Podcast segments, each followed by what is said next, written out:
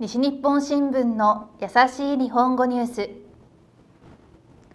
外国に移住した人の子供や孫に福岡のことを知ってもらう。昔たくさんの日本人が外国に出て住む移住をしました。1945年に終わった戦争の前や戦争の後ぐらいの時です。福岡県からも5万5千人以上が移住しました。福岡には移住した人たちと連絡を取るグループがあります。移住した人の子供や孫の中には福岡の学校に留学している人もいます。グループは留学生に福岡の街を案内するイベントを開きました。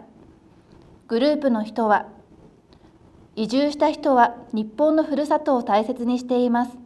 これからも続けたいですと話しました。以上西日本新聞の優しい日本語ニュースでした。